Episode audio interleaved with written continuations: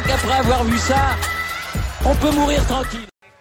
Bonjour à toutes et à tous et bienvenue dans ce podcast quotidien du débrief de la journée des JO. C'est la fin de la première semaine et c'est une journée qui s'est avérée extrêmement compliquée pour le clan français. C'était censé être une journée qui nous ramenait de l'or et elle nous a bah, d'or du tout. Beaucoup d'emmerdes dans cette journée, que ce soit au judo, à l'épée, au BMX, enfin partout, partout, euh, c'était c'était compliqué partout. On a notamment vécu sur les coups de 5 heures du mat euh, un enchaînement assez fatal entre Teddy Riner, l'épreuve par épée masculine et le BMX où ça a été complètement monstrueux.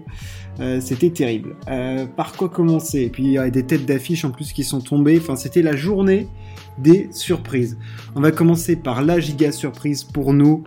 Euh, Teddy Riner s'est incliné en quart de finale. Il finit quand même avec une médaille de bronze dans l'air pêchage. C'est sa quatrième médaille olympique après le bronze de Pékin, l'or de Londres et Rio. Il ramène le bronze de Tokyo. Euh, est-ce que c'est vraiment une surprise? On le savait qu'il n'était pas forcément au top. Euh, il perd face au numéro 1 mondial, qui n'a pas produit grand-chose dans son combat, mais qui sur une sur un mouvement où il, éjecte euh, Teddy Riner, il, il marque. Euh, Teddy Riner a plutôt bien accepté cette, cette médaille de bronze. Il en était extrêmement fier, fier de marquer son sport une fois de plus, euh, d'être un des plus grands, si ce n'est le plus grand judoka de tous les temps. voilà, c'est clair que pour nous, vu de l'extérieur, c'est évidemment un peu frustrant, mais on pouvait s'y attendre. Sa préparation, elle était clairement pas optimale au niveau physique. Euh, et, là, il perd bon, sur ce combat face au numéro 1 mondial. Ah, c'est la douche froide sur le moment, c'est clair, mais c'est une médaille de bronze quand même. Euh, certes, il voulait l'or pour avoir ses trois titres olympiques consécutifs, mais il, se contentera euh, du bronze et il a dit qu'il en était fier de la ramener. Donc voilà, il n'y a, rien à, a rien à redire là-dessus. mais c'est quand même un coup dur pour le clan français au niveau juste au bilan comptable des médailles. Euh, l'autre médaille de bronze est, est ramenée par Roman Dico dans la catégorie des plus de 78 kilos. Euh, la jeune de 21 ans, pleine de promesses, s'était inclinée euh, en demi-finale et elle est parvenue à ramener cette médaille de bronze. très très beau combat, grande combattante, énorme fierté. le judo français qui a ramené 7 médailles pour l'instant. Avant l'épreuve par équipe, où on aura clairement une chance. Et on a vu que ils étaient extrêmement euh, motivés, euh, Teddy Riner et Roman Dico. Hein. Ils ont mis un petit coup de pression aux autres euh, quand même, mais ça va être un grand moment ça pour l'équipe française de judo. Mais voilà, Roman Dico les filles ont été très performantes en, judo et elles concluent cette belle semaine pour les pour les femmes.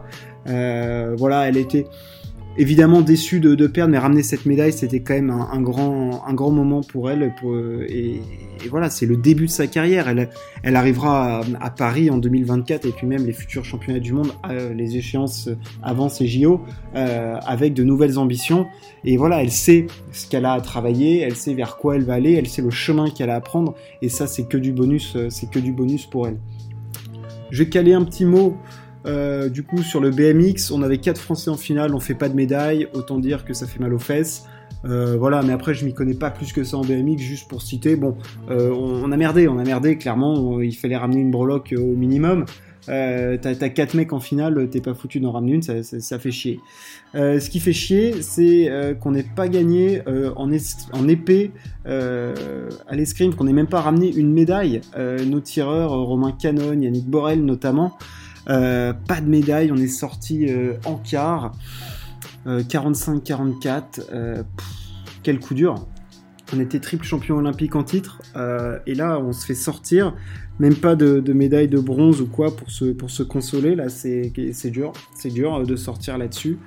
ils ont ils sont jamais vraiment mis dans le rythme. Romain Canon a mis un peu, a mis un peu de temps à rentrer dedans. Borel, c'était compliqué. Alexandre Bardonnay aussi. Ah, c'est un coup dur pour l'escrime qui aura vécu des hauts et des bas quand même, euh, et plus de bas que de, que hauts malheureusement, parce qu'on avait quand même des grosses têtes d'affiche qui, ah, qui ont un peu manqué. Hein. Je pense que Yannick Borel, il est absolument pas satisfait de ses jeux. Pour l'instant, Enzo Lefort non plus. Isaora Tibus a un peu déçu. Enfin, voilà, heureusement qu'il y a les étoiles Manon Brunet et Romain Canon, euh, mais voilà, on pensait que les scrims pourraient nous ramener potentiellement un petit peu plus de breloques euh, que ça, et ouais, clairement, c'est un petit peu décevant pour le clan français. Les Français qui se sont bien rattrapés, c'est euh, les Français du volet. ils ont gagné leur match, c'était important, ils prennent une option sur la qualif pour les quarts de finale, donc ça c'est vachement bien. Ceux qui se sont qualifiés, je vais parler un peu de natation, on avait le début des séries du 50 mètres nage libre, et on attendait de voir notre, euh, notre nageur Florent Manodou, euh, champion olympique et vice-champion olympique euh, en titre du, du 50 mètres nage libre. Alors là, clairement, il sera pas favori. Hein. C'est Caleb Dressel qui d'ailleurs a archi dominé les séries en collant 3 dixièmes à tout le monde en nageant 21-32 en, toute décontraction. voilà, Manodou fait deuxième temps des séries, mais c'est extrêmement serré. Et puis encore à signaler Mathieu Maxime Grousset, qui se qualifie pour, pour les demi. Euh, bah, c'est toujours bon à prendre ça pour, euh, pour Maxime. Donc euh, voilà, on va voir ce qu'il ce va être capable de produire. Mais on va suivre Florent qui a l'air d'être extrêmement motivé, assez serein. voilà, il sait qu'il n'est pas favori et il va jouer son Vatou voilà, comme il a à faire. On va voir aussi l'état physique de Caleb Dressel qui, voilà, qui enchaîne quand même beaucoup les courses. Donc est-ce qu'il va réussir à tenir ce rythme infernal? Ça va être extrêmement intéressant. J'ai parlé pour moi du séisme du jour la défaite de Novak Djokovic face à Zverev. Euh... Zverev affrontera en finale euh, euh, Karin Kachanov qui a battu Carigno Busta. Ça, c'était une petite surprise. Je voulais plutôt Carigno là-dessus. Mais euh, Zverev qui bat Djokovic, quel séisme, mais quelle performance absolument hallucinante d'Alexander Zverev, que ce soit tennistiquement, mentalement, physiquement, dans la fournaise de Tokyo. Il a tenu face à un Djokovic qui au début était en mode mur. Il a roulé sur Zverev dans le premier set. Enfin, on s'est dit qu'est-ce qui se passe? Et pourtant, Zverev fait pas un si mauvais set que ça. On dit ouais, c'est bah Djokovic est au-dessus quoi, mais il, met 6-1 et dans le deuxième set, Djokovic a le break, et alors à partir de ce moment-là, c'est extinction des feux. Djoko ne marquera plus qu'un jeu à partir du moment où il mène 3-2 dans le deuxième set. Zverev ne fait plus une faute, il est, il est le Zverev qu'on attend qu'il soit en fait. C'est-à-dire que Zverev, quand il prend les choses en main, quand il prend le jeu à son compte, qu'il est agressif, qu'il est fort au service et qu'il est agressif en coup droit et en revers, qu'il se met pas à faire l'essuie-glace de mettre derrière sa ligne de fond, eh ben, tout de suite c'est un joueur qui dérange beaucoup parce qu'il est très puissant, il arrive à trouver des angles très croisés, très forts, à repousser la muraille qu'est Djokovic. Et on l'avait vu faire ça aussi face à Nadal quand il bat Nadal à, Madrid. Euh, voilà, on sait qu'il est capable de les gêner, surtout en 2-7 gagnants. Et là, il a été monstrueux, mais stratosphérique Alexander Zverev. Il fait 45 gagnants, 19 faux directs. Enfin, il a éparpillé Djokovic à partir du deuxième set, du milieu du deuxième set. Enfin, énorme. Alors, est-ce que Djokovic a été rattrapé par la pression? C'est possible on sait l'importance qu'il accorde à ces Jeux Olympiques et à ce titre qu'il veut ramener. Voilà, il voulait faire le Golden Slam, euh, avoir les quatre titres du Grand Chelem et le titre olympique. Il n'aura pas cette breloque en or, il ne l'aura sûrement jamais. Euh, il aura 37 ans euh, au prochain JO, ce sera sur terre battue sur le site de Roland Garros. bon, on va pas s'avancer, mais là clairement cette année il l'aura pas. Il prend un coup au casque énormissime parce qu'il avait une confiance absolument dingue. Enfin, je veux dire, il marchait sur l'eau, il produisait un tennis d'une pureté et d'une classe absolue en ce moment de Djokovic. Enfin, c'était la perfection tennistique.